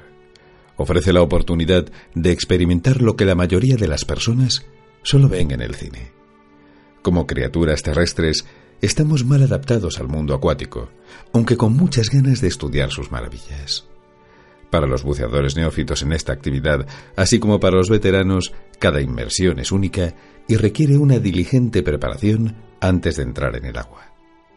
Los buceadores reconocen que cualquier incursión en o bajo el agua conlleva cierto riesgo de sufrir una lesión. La pregunta es, ¿estamos actualmente preocupados por los riesgos que puedan afectar a nuestra salud y seguridad? En numerosos artículos, seminarios y presentaciones, Dan es un firme defensor de la preparación física y mental antes de la inmersión, incluyendo la aptitud física, el mantenimiento de los equipos y el entrenamiento de las destrezas y habilidades. En la práctica, sin embargo, la enfermedad por descompresión con frecuencia se convierte en el punto focal final. La enfermedad por descompresión está muy bien representada en todas las publicaciones e investigaciones de Dan y también integra una parte de todos los programas de formación introductoria al buceo. Irónicamente, sin embargo, la realidad es que la enfermedad por descompresión es relativamente rara en comparación con otras muchas lesiones y dolencias comunes que pueden incurrir durante el buceo o durante un viaje de buceo. Además, la enfermedad por descompresión no es ni la lesión más grave ni la más probable que sea fatal. Así que en realidad, ¿cuál es el mayor riesgo para los buceadores? Dan ha estado reuniendo accidentes de buceo y estadísticas de mortalidad durante más de 30 años. En 2008, un equipo de investigadores, dirigidos por el doctor Peter de Nobel, director senior de Dan Research, publicó un artículo sobre las causas subyacentes en los fallecimientos en el buceo. Aunque el punto final a menudo se clasifica como ahogamiento, los acontecimientos desencadenantes que llevan a estas muertes proporcionan una idea de cómo tales accidentes pueden ser evitados. Por ejemplo, los problemas relacionados con la salud, tales como enfermedades del corazón, representan aproximadamente el 26% de las muertes en buceo. Otros eventos desencadenantes, como quedarse sin mezcla respiratoria, contribuyen un 41%, atrapamientos un 20% o problemas con los equipos un 15%. Esto ilustra que el hecho de que la mayoría de las muertes de buceo se derivan de fallos humanos. Este es un tema que se repite en toda la literatura publicada sobre los accidentes y percances en otros campos, como la medicina y aviación. También apunta a la importancia de los procedimientos, a las prácticas coherentes y a un enfoque disciplinado en la prevención de los accidentes. Quedarse sin gas, atrapamiento y fallo del equipo, tres desencadenantes relacionados con errores humanos, representan alrededor del 75% de las muertes en el buceo. En la mayoría de estos casos, el camino común bajo el agua hacia la incapacitación fue la asfixia o el ascenso rápido asociado a un barotrauma pulmonar, lesión pulmonar producida por una expansión excesiva y la posterior embolia gaseosa arterial. En el implacable medio acuático, la incapacidad o la pérdida del conocimiento por lo general resulta en ahogamiento. También es importante hacer hincapié en la importancia de la embolia gaseosa arterial en las estadísticas de mortalidad y diferenciarla de la enfermedad por descompresión. La embolia gaseosa arterial es mucho más probable que conduzca al ahogamiento, ya que los síntomas a menudo se producen mientras el buceador se encuentra todavía en el agua. El inicio es repentino y con frecuencia desemboca en la pérdida de la conciencia. La enfermedad por descompresión, por otra parte, casi nunca es fatal en buceo recreativo. Al considerar todo el esfuerzo que se dedica a la prevención de la enfermedad por descompresión, incluyendo una amplia formación sobre tablas de buceo, planificación de la inmersión, los cálculos de la tabla de buceo, relleno de los datos en los cuadernos de bitácora y el uso de los ordenadores de buceo, los buceadores tienden a perder la perspectiva de que la enfermedad por descompresión es bastante rara. Las tasas de incidencia de la enfermedad por descompresión son bajas en el buceo recreativo. La incidencia de la enfermedad por descompresión, agregando todas las fuentes, es de 2 a 4 casos por cada 10.000 inmersiones. Además, la enfermedad por descompresión es raramente fatal y al menos entre los buceadores recreativos una causa poco frecuente de discapacidad a largo plazo. Tened en cuenta que esto no significa de ninguna manera una aprobación para las prácticas de descompresión inseguras o un estímulo para relajar los esfuerzos preventivos. A pesar de que los síntomas severos, la discapacidad a largo plazo y la muerte rara vez se asocian con la enfermedad por descompresión, este es el resultado de los niveles de formación conservadora, la adhesión a los protocolos establecidos y al control diligente de la exposición al nitrógeno. Sin embargo, el punto es que los buceadores no deberían estar tan preocupados con la prevención de la enfermedad por descompresión que ignoren todos los otros aspectos de sus actividades de buceo, sin importar todo lo mundano que pueda parecer. Debemos, por ejemplo, asegurar el suficiente suministro de gas respiratorio y la correcta configuración de los equipos. Sobre una base estadística, los errores u omisiones en estos campos tienen mucho mayor potencial letal que la enfermedad por descompresión. Los problemas relacionados con la descompresión representan solo una fracción de las lesiones y problemas médicos que experimentan los buceadores viajeros. A menudo los viajes de buceo incluyen otras formas de actividades recreativas y por lo tanto de fuentes adicionales de lesión. De las llamadas que Dan recibe de individuos sintomáticos que precisen evacuación o coordinación de atención médica, alrededor del 70% sufren lesiones que no están relacionadas con el buceo. Este es un poderoso factor estadístico que apunta a otros factores causales. Los traumas encabezan la lista como el único tipo de lesión más común. Desde las piernas rotas a los accidentes de tráfico, los servicios de evacuación de DAN pasan la mayor parte del tiempo tratando lesiones ocasionadas fuera del agua. Así que, ya sea en bicicleta, conduciendo, caminando o en moto, el riesgo de sufrir una lesión mientras se está fuera del agua sin duda merece nuestra atención. Si eres un buceador que lleva varios ordenadores de buceo para garantizar una adecuada prevención ante la enfermedad por descompresión, no pongas todos los huevos de la seguridad en este cesto y acuérdate de mirar dónde pones los pies cuando subes o bajas por las escaleras del barco. Aumenta tu cautela si viajas a zonas que tengan diferentes normas de tráfico a las que estás normalmente familiarizado. Cruzar una calle con los coches que circulan por el lado opuesto de la carretera es un escenario común en las sesiones de peatones entre los turistas. La prevención de lesiones es aún más importante en aquellos lugares remotos donde la calidad local de los servicios médicos puede ser deficiente y el transporte y evacuación a niveles superiores de atención médica pueden causar retrasos en la administración de una atención médica óptima y contribuir a complicaciones adicionales. Los accidentes no están por definición planificados. Nuestra mejor defensa contra ellos es la vigilancia y la educación. Eso mejora nuestro conocimiento ante posibles peligros y guía nuestros comportamientos, reduciendo su probabilidad y haciendo que nos anticipemos a los problemas antes de que nos ocurran. Los cursos de primeros auxilios y de prevención y rescate para buceadores no solo enseñan a la gente qué hacer cuando ocurren accidentes, sino que también promueven una mayor conciencia y una mentalidad de prevención. Vive de forma segura bucea con seguridad y puede que todos tus viajes e inversiones estén libres de lesiones.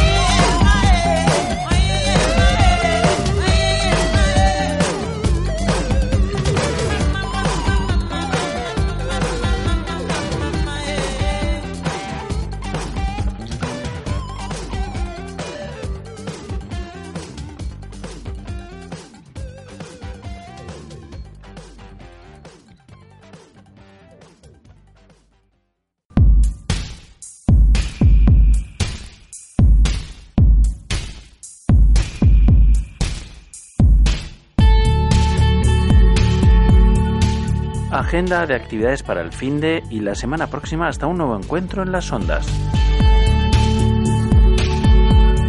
Dentro del gran proyecto Save Posidonia Project se celebra en Formentera los días 12, 13, 14 y 15 de octubre de 2017 el festival Save Posidonia. Un festival que llevará a cabo actividades culturales, deportivas y de medio ambiente dirigidas tanto a profesionales como al público en general, que durante cuatro días se reunirán en el último paraíso del Mediterráneo un festival internacional donde Formentera, una vez más, se sitúa en la vanguardia de la sostenibilidad. Un evento que constituye no solo un acto, sino también un proyecto permanente. El Festival Save Posidonia se posiciona como lugar de encuentro para nuevos proyectos que defienden y promueven la sostenibilidad y el respeto al medio ambiente. Competiciones deportivas, actuaciones musicales, yoga, fotografía, cine, talleres y mucho más en torno a una forma de entender la vida. Los proyectos científicos y ambientales más innovadores siempre vinculados a la conservación de Posidonia. Serán financiados a través de la recaudación realizada a lo largo del proyecto Save Posidonia. Los proyectos serán evaluados por un comité técnico de alto reconocimiento nacional e internacional.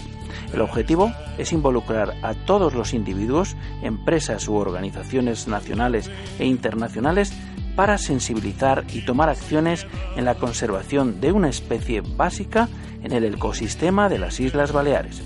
Para más información, entra en saveposidoniaproject.org. La red de vigilantes marinos, en colaboración con Oceánidas, Ecoembes y Seo Life y Transmediterránea, ya ha puesto en marcha su tercera gran limpieza nacional de fondos marinos, que formará parte de la campaña Libera Naturaleza sin Basuras. La fecha elegida es este fin de semana, del 14 y del 15 de octubre. Vamos rápidamente con las zonas donde habrá limpieza de fondos para que podáis sumaros donde mejor convenga. Localidades de actuación. Habrá uno o varios puntos de limpieza en cada una de estas localidades. El día que se indica pueden verse modificados por motivos meteorológicos. En Andalucía, la línea de la Concepción, en Cádiz, Puerto Deportivo, Alcaidesa, sábado 14, 10.30 horas. Salobreña, Granada, Playa de Poniente de la Caleta de Salobreña, sábado 14, 9.30 horas. Rincón de la Victoria, Málaga, Cala del Moral, domingo 15, 9.30 horas. Rota, Cádiz, Puerto Deportivo de Rota, domingo 15, 10.30 horas. Torre del Mar, Málaga, Playa de la Caleta de Vélez, domingo 15, 10 horas. Castel de Ferro, Granada, desembocadura de la Rambla de Gualchos, domingo 15, 10 horas. En Asturias, Llanes, Asturias, Puerto Deportivo de Llanes, sábado 14, 11 horas. Esta limpieza será realizada por submarinistas del Club Leonés León Sub. Gijón, Asturias, Puerto del Musel, sábado 14, 10 horas. Cudillero, Asturias, Puerto de Cudillero, domingo 15, 9.30 horas. En Canarias, Valle Gran Rey, La Gomera, Playa y Puerto de Vuelta, sábado 14 y 10 horas. Santa Cruz de Tenerife, Playa de las Teresitas, domingo 15, 9.30 horas. En las ciudades autónomas de Ceuta y Melilla, Ceuta, domingo 15 a las 10 horas. Melilla, Playa de Orcas Coloradas, domingo 15, 10 horas. En Galicia, Ares, A Coruña, Playa y Puerto, zona pesquera de Ares. Sábado 14 a las 10 horas. Cangas do Morrallo, Pontevedra, Puerto de Aldán, Concello de Cangas do Morrazo. Pontevedra y playas de San Cibrián y Vilariño, domingo 15 a las 9 horas. En Murcia, Mazarrón, Murcia, Espigón del Puerto Deportivo de Mazarrón, Espigón del Puerto Pesquero, Dársena Trasera del Puerto Pesquero, Dársena Trasera del Puerto del Club de Regatas, Playa de Bahía Chica, Bajo de Emilio, sábado 14 a, los 8, a las 8.30 horas. Cabo de Palos, Murcia, sábado 14 a las 16 horas.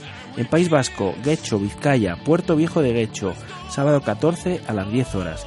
Ciervana, Vizcaya, Puerto de Ciervana, Edificio Pañol, sábado 14 a las 10 horas. Taller de formación, camisetas conmemorativas para los voluntarios, refrigerio al terminar la jornada y sobre todo la satisfacción de liberar nuestros mares de basuras marinas. Infórmate en los correos info arroba vigilantesmarinos.org y oceánidas arroba oceánidas.org o llamando al teléfono 609 530 915. Únete a la tercera gran limpieza nacional de fondos marinos. Si te encuentras en superficie y no puedes bucear, escuchar al otro lado del espejo te ayudará a la completa eliminación del nitrógeno residual. Es una muy buena idea y ya sabes dónde encontrarnos, en ivox.com. hasta aquí nuestra agenda de actividades, un montoncito de propuestas y recomendaciones para pasar tu tiempo en superficie hasta una nueva inmersión en las ondas. Y si queréis compartir vuestras iniciativas, enviad un correo a olderradio.gmail.com. Será un placer compartirlo aquí, al otro lado del espejo.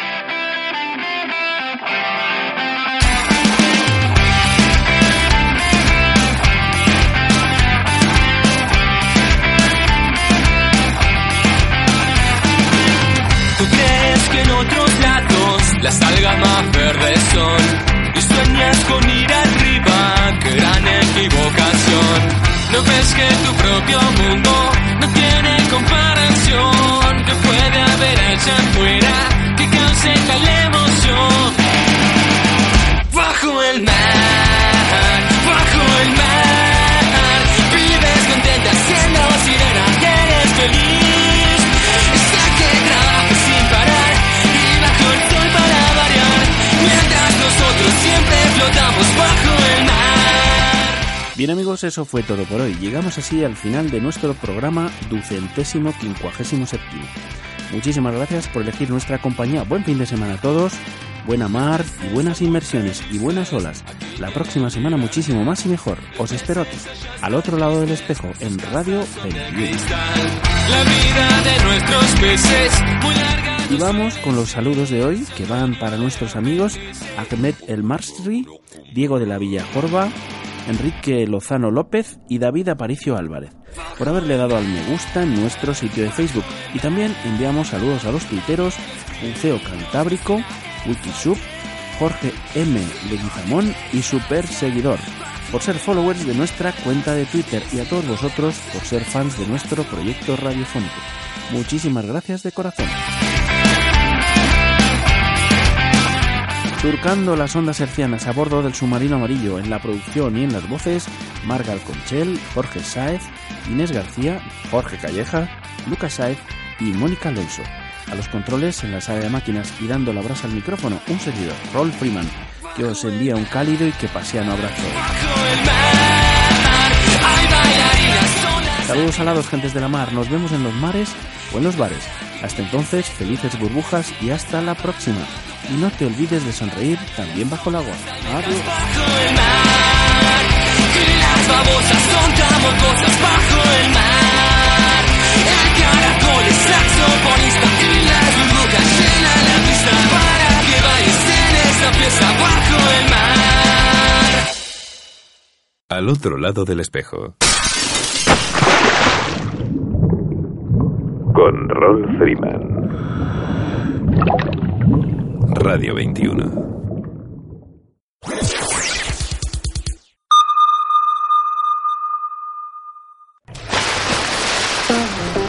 ¿A quién quieres a tu lado cuando buceas? ¿A un buen amigo? ¿Al mejor compañero disponible? Hay alguien que puede ser ambas cosas. Dan Europe ha estado ayudando a los buceadores desde 1983, proporcionando asistencia médica de emergencia, planes de seguros específicos para buceadores y organizando actividades para promocionar la seguridad. A veces todos necesitamos a alguien que nos ayude o nos proteja. Cuando se trata de buceo, este alguien es Dan. Únete a nosotros en daneurope.org.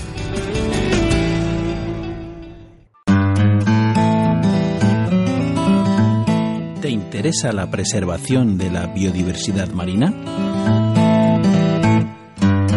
Alianza por los Tiburones de Canarias te necesita.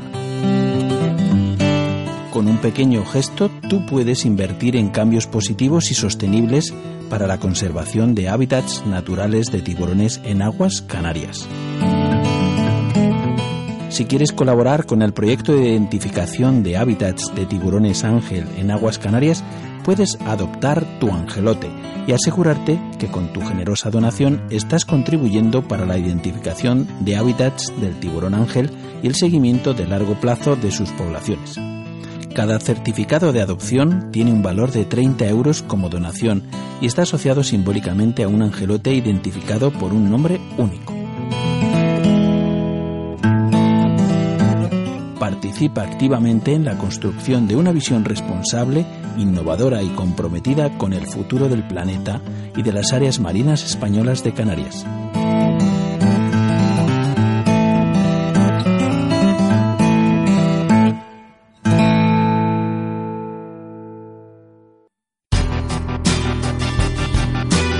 Do It in Daylight Lab. El laboratorio fotográfico profesional de referencia en toda España se llama Daylight Lab. Que tus límites solo sean tus sueños. Para hacerlos realidad en copias de la máxima calidad y durabilidad, según las certificaciones Digigraphy by Epson, hasta el montaje y presentación más exigente. Siempre en las mejores y profesionales manos. Daylight Lab, el laboratorio fotográfico profesional.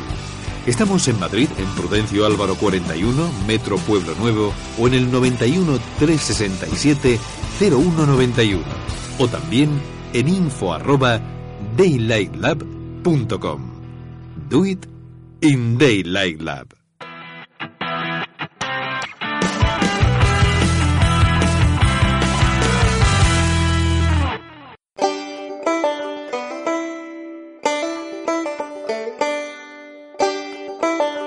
Si el buceo es tu pasión, amas el mar, la aventura y la exploración del mundo desconocido, encontrarás fascinante que siempre hubo quien experimentara el riesgo de un viaje a lo desconocido, inventando de la nada los mecanismos y equipos que lo hicieron posible, o recogiendo el testigo de otros que les precedieron en el tiempo.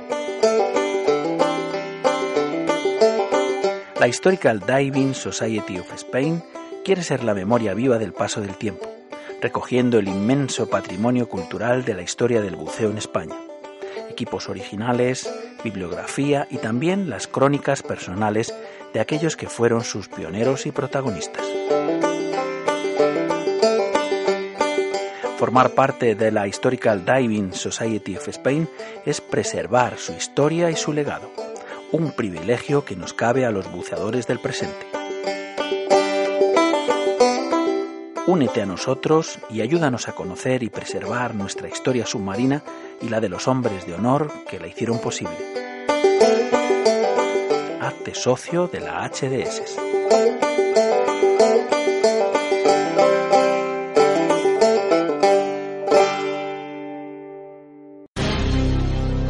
¿Spiderman? ¿Superman? ¿Batman? ¿Superhéroes? No, amigo.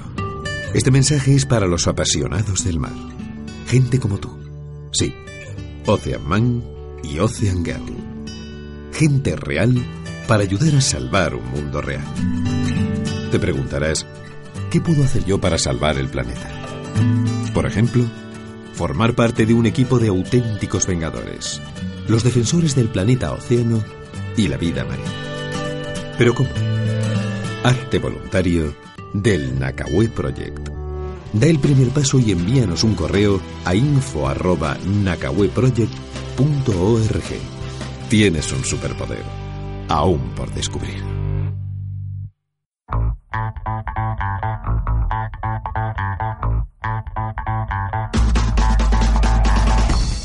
¿Quieres ser el primero en descargarte la revista digital de Cana del Buceo? Suscríbete a Acusub. Envíanos tus datos al correo acusub.acusub.net y podrás recibir cada mes completamente gratis la revista digital con mayor proyección internacional de habla hispana. Acusub, amarás el buceo. ¿Te gusta la aventura? ¿Sientes emoción cuando descubres algo nuevo? Entonces un curso de cuevas es para ti. La cueva del agua, el pozo azul, la cueva del Morait serán los escenarios de lujo de tus aventuras y además mejorarás como buceador.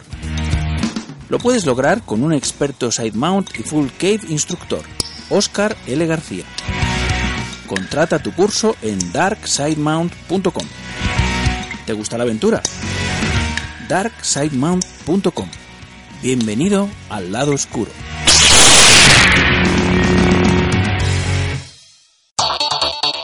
Nadie sabe lo que puede hacer hasta que decide intentarlo. 1949. Ludovico Mares diseñó y fabricó sus primeras máscaras con un objetivo claro, compartir su inmensa pasión por el mar con el mundo. Diving, snorkeling, freediving, spearfishing, entra en una nueva experiencia. ¿Estás preparado para emociones mucho más profundas? Tecnología, vanguardia, innovación y el mejor diseño italiano.